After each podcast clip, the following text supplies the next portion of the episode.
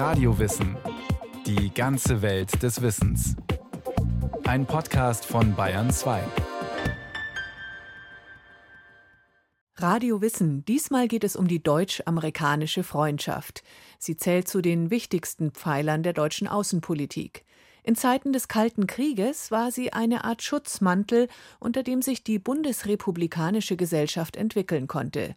Doch vor allem seit dem Mauerfall sind viele Gewissheiten verschwunden.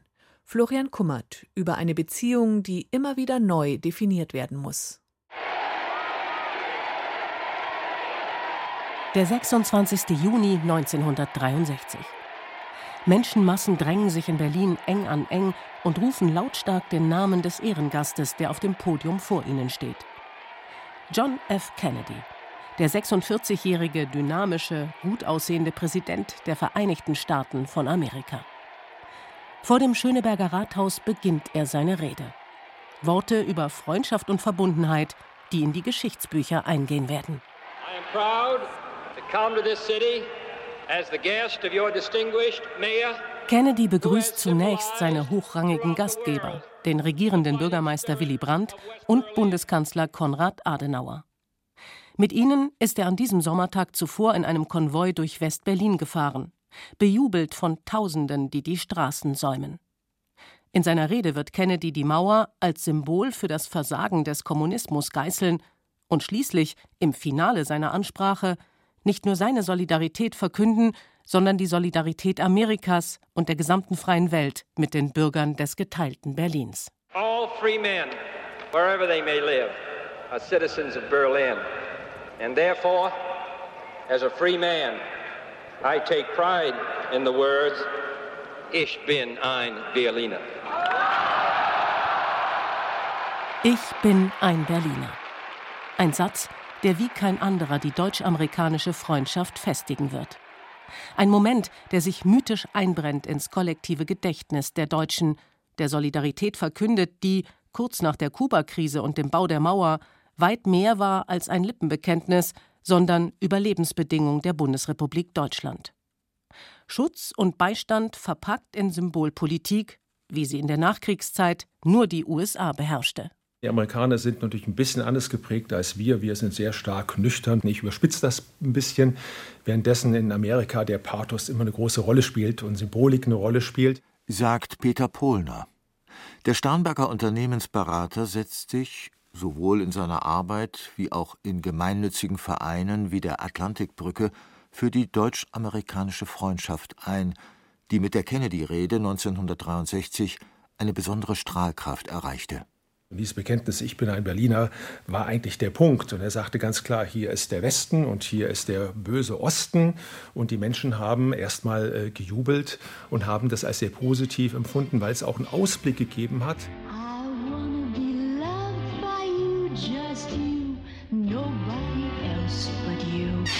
Germany's delinquent. They've been delinquent for years, and they owe NATO billions of dollars, and they have to pay it. Und dann gibt es Reden wie jene von Donald Trump im Juni 2020. Darin wirft der damalige US-Präsident Deutschland einen geradezu verbrecherischen Umgang mit der Kostenverteilung bei der NATO vor. Deutschland würde der NATO Milliarden an Dollar schulden. Deutschland, so Trump, nehme nur und gebe nichts und behandle die USA bei Handelsfragen äußerst schlecht.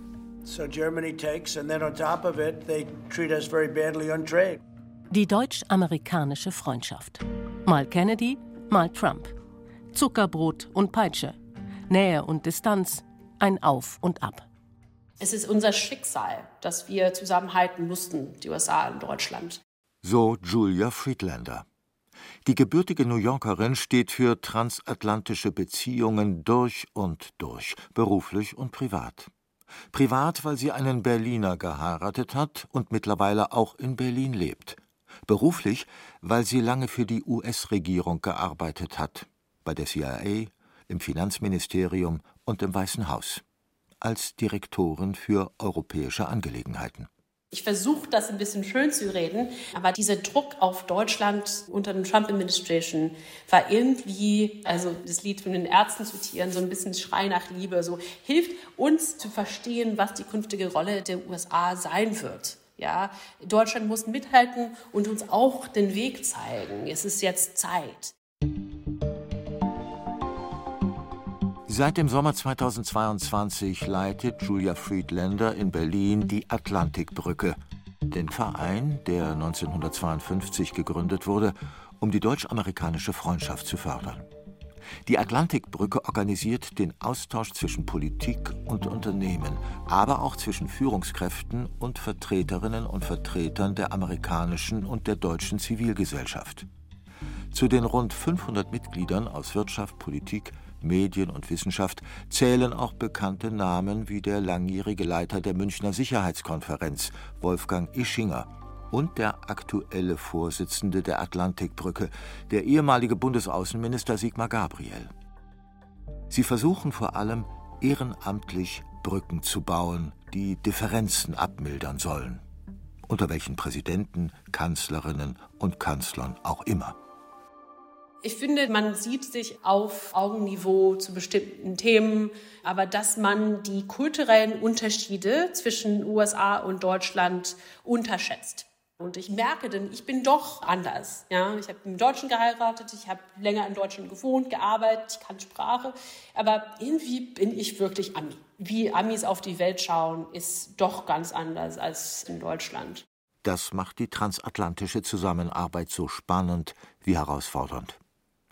Atlantikbrücke-Mitglied Peter Pohlner schätzt bei all den Konferenzen, Vorträgen, Workshops und Diskussionen, sowohl auf deutscher wie auf amerikanischer Seite, vor allem eins: die Überparteilichkeit.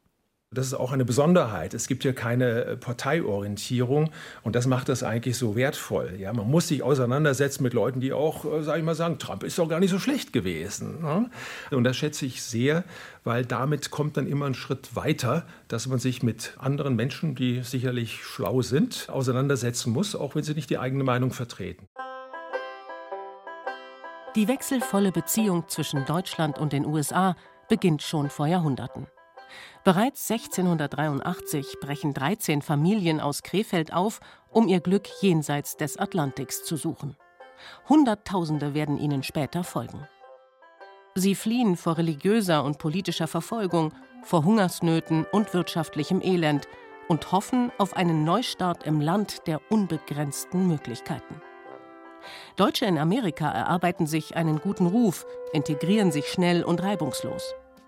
Und nicht nur inspiriert durch Mark Twain und seine Reportagen, entwickeln auch viele Amerikaner eine Reiselust auf das Sehnsuchtsland Deutschland.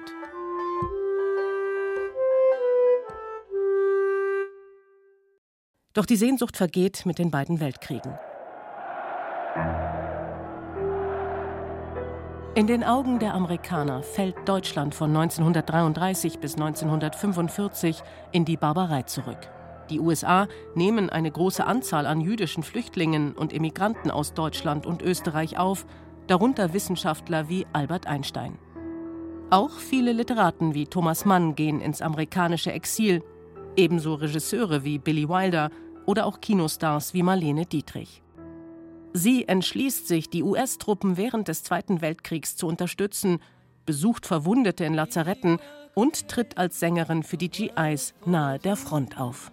I'll wait for you the whole night through. For you, Lily Marlene. For you, Lily Marlene. Die Berlinerin Marlene Dietrich wird zur Heldin der Amerikaner, während das deutsche Volk in seiner Gesamtheit zum Feindbild wird, zu den blindwütigen Unterstützern von Hitlers menschenverachtender und menschenvernichtender Ideologie. Die Deutschen, viele Amerikaner setzen sie damals mit Hitler gleich. Vor diesem Hintergrund entstehen Nachkriegspläne wie der Morgenthau-Plan, benannt nach US-Finanzminister Henry Morgenthau Jr. Nach zwei Weltkriegen innerhalb eines Vierteljahrhunderts ist Morgenthau von der Aggressivität des deutschen Nationalcharakters überzeugt. So lässt er im US-Finanzministerium 1944 einen Plan erarbeiten, der die Zerschlagung des Deutschen Reichs und damit auch der Macht in der Mitte Europas als Ziel hat. Deutschland soll Gebiete abtreten, der Rest in zwei unabhängige Staaten im Norden und im Süden aufgeteilt und für mindestens 20 Jahre einer Besatzungsherrschaft unterworfen werden. Doch mit dem Kriegsende im Mai 1945 kommt es anders und das wesentlich schneller als erwartet. Aus Kriegsgegnern werden Nachkriegspartner wenn auch für manche auf beiden Seiten des Atlantiks Partner wider Willen. Eine ausgemachte Sache war es sicherlich nicht und es war auch kein Automatismus, dass die Vereinigten Staaten, aber auch die anderen Alliierten sich dann letztlich so entschieden haben, wie sie sich entschieden haben. Politikwissenschaftler Dr. David Sirakow ist seit 2015 Direktor der Atlantischen Akademie in Kaiserslautern. Die von der rheinland-pfälzischen Landesregierung gegründete und mit Landesmitteln geförderte gemeinnützige Institution hat sich die Pflege der transatlantischen Beziehungen und die umfassende Information über Politik und Gesellschaft der USA zum Ziel gesetzt. Wir hatten auch schon in den ausgehenden Jahren des Zweiten Weltkrieges immense Diskussionen in den Vereinigten Staaten, was denn passieren soll mit Deutschland. Und da war eben auch der Morgentauplan ein sehr relevanter Punkt. Und dass sich das dann nicht so ergeben hat, hat zunächst einmal ganz grundsätzlich mit der Abkehr der Vereinigten Staaten von der Monroe-Doktrin zu tun, also von der Überzeugung, dass eigentlich jeder für seinen Kontinent zuständig ist und dass man sich nicht einmischt in die Einflusssphären des jeweiligen anderen.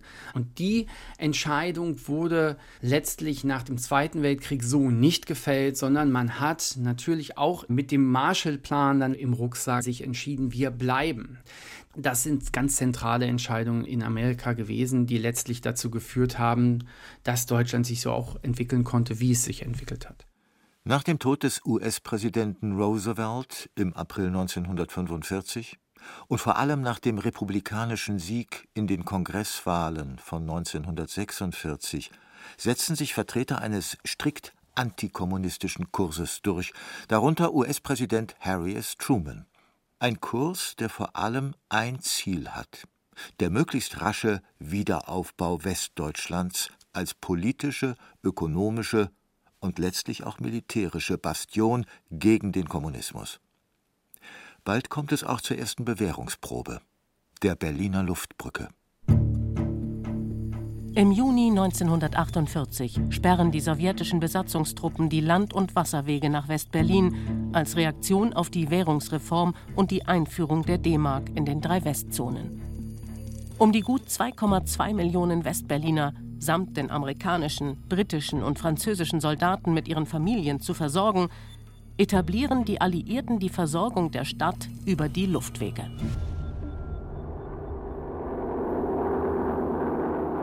Rosinenbomber. Das wird der weit verbreitete Spitzname der Transportmaschinen. Oft wirft die Besatzung vor der Landung kleine selbstgebastelte Fallschirme aus den Flugzeugen, um den wartenden Kindern eine Freude zu machen. Päckchen mit Schokolade, Kaugummi und auch Rosinen. So werden die Rosinenbomber zum ersten wegweisenden Symbol der deutsch-amerikanischen Freundschaft im Nachkriegsdeutschland. Die massive Wirtschaftshilfe tut ihr Übriges. Über den Marshallplan kommen Kredite, Rohstoffe, Lebensmittel und Industriegüter im Wert von über 13 Milliarden Dollar nach Europa. Inflationsbereinigt wären das heute Güter im Wert von über 140 Milliarden Dollar.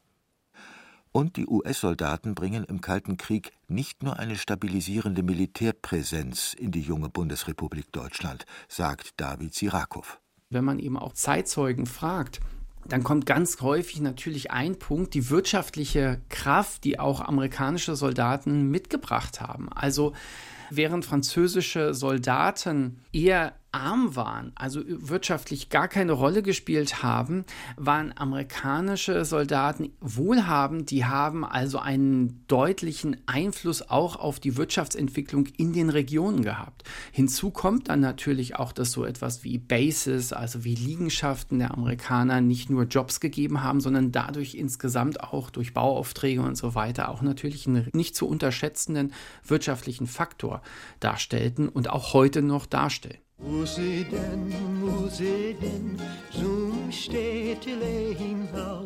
Elvis Presley macht deutsches Liedgut zum Kassenschlager. Als singender Inbegriff des gut aussehenden, patriotischen und erotischen US-Soldaten, der im Film GI Blues alias Café Europa seine Dienstzeit in Deutschland verbringt und sich dort in ein Fräulein verliebt. Ein Techtelmechtel nur. Doch die Liebe der Deutschen zur US-Kultur soll zu einer tiefgehenden Liaison werden. Nach mehr als einem Jahrzehnt der Isolation unter den Nationalsozialisten herrscht ein enormer Kulturhunger. Die konsumorientierte und lebensbejahende US-Massenkultur schafft es, diesen Kulturhunger auf vielfältige Weise zu stillen. Jazzmusik, Rock'n'Roll und Hollywood gehören ebenso dazu wie der Appeal von Jeans, Coca-Cola und dem Marlboro Man. Die USA fungieren als Traumland von Freiheit, Wohlstand und einem heiter entspannten Lebensstil. Der American Way of Life schafft eine positive Begleitmusik für die Zustimmung der Deutschen zur demokratischen Erneuerung. Keine Re-Education durch Indoktrination, sondern durch die sanfte Verführung über die Werte der US-Kultur, aber auch durch die Förderung der Jugendarbeit und der neu errichteten Amerikahäuser dieses, wie die Amerikaner sagen, winning the hearts and minds, das ist unheimlich schwierig, wenn sie im Grunde überhaupt keine Ebene haben, auf der sie eben die Herzen und die Köpfe überhaupt erreichen können. Und das war in Deutschland sicherlich völlig anders weil wir hier eben schon die Grundlagen gelegt haben in der freien Gesellschaft der Weimarer Republik. Also hier haben wir schon auch kulturell gesellschaftlich eine Basis, auf der eben eine Beziehung zwischen den USA und Deutschland entstehen konnte, zum anderen eben auch etwas weiterentwickelt werden konnte. Und die andere Richtung ist auch eine sehr spannende, nämlich die Richtung aus Deutschland in die USA, weil gerade auch in dieser Zeit haben viele afroamerikanische Soldaten hier in Deutschland erlebt, wie es in einem Land sein kann, das nicht diesen offenen Rassismus und diesen vor allen Dingen auch strukturellen Rassismus offenbart, auch wenn der natürlich hier auch da ist, aber nicht in der Intensität wie in den USA, insbesondere gegenüber der schwarzen Bevölkerung. Und da gab es schon auch, sagen wir mal, den Transfer aus Deutschland in die USA zu sagen, wir müssen hier was verbessern. Das geht so nicht weiter.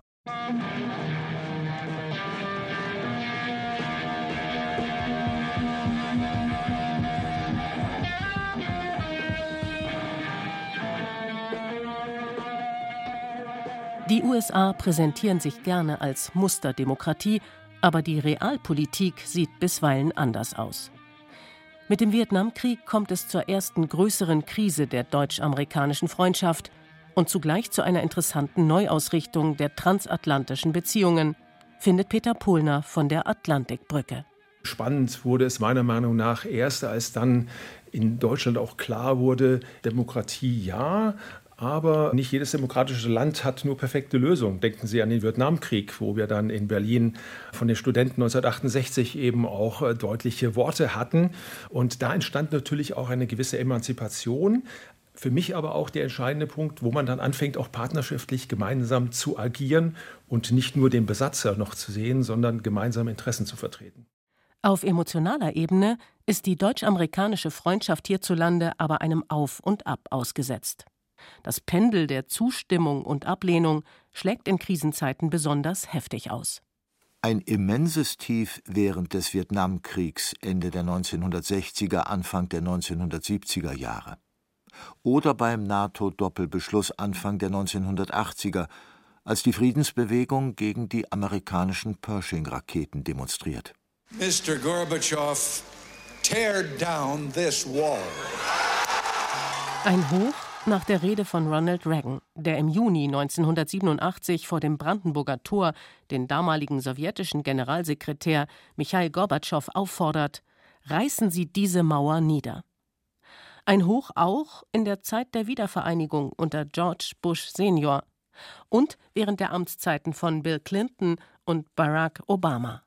Und dann wieder massive Tiefs während des Irakkriegs 2002 unter George W. Bush als die Regierung von Gerhard Schröder den Amerikanern die Gefolgschaft verweigert.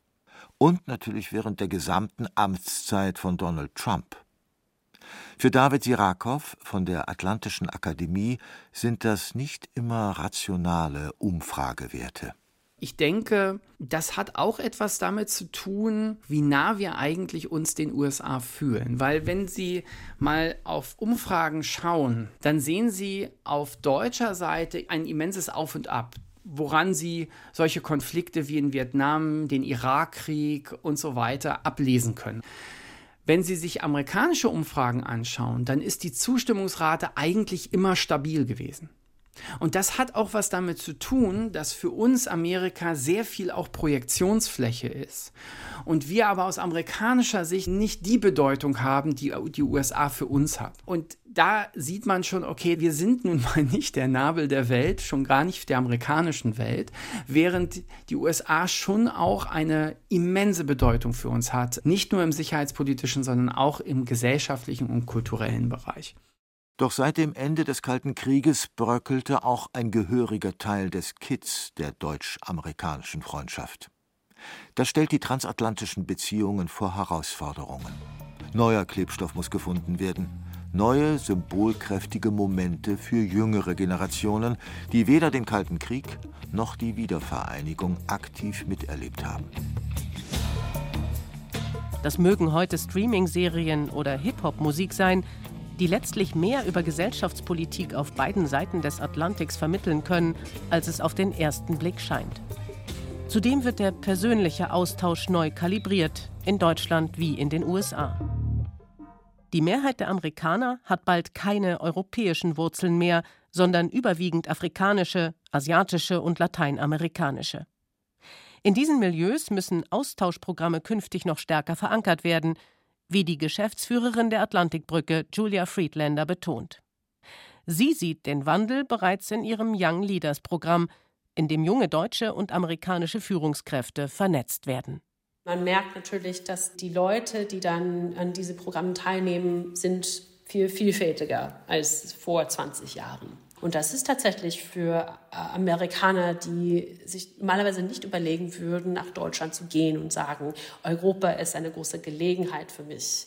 Wir haben auch einen Lehreraustausch, dass Lehrer vor allem aus den neuen deutschen Bundesländern in die USA gehen, das zu pflegen, weil natürlich das Bild Amerikas und die Narrativ Amerikas sieht anders aus, wenn man in, in Ostdeutschland aufgewachsen ist oder in Westdeutschland. Und das ist, glaube ich, sehr wichtig, weil, wie gesagt, ich bin fest überzeugt, dass die USA und Deutschland werden nah aneinander liegen müssen, auch wenn wir uns hassen, auch wenn wir uns auseinandersetzen. Wir können nicht ohne einander. Und die USA kann nicht ohne Deutschland, genauso wie Deutschland nicht ohne die USA kann.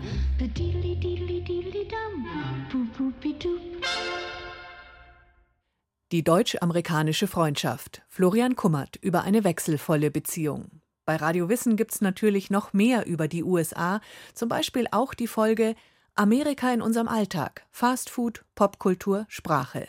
In der ARD Audiothek und überall, wo es Podcasts gibt.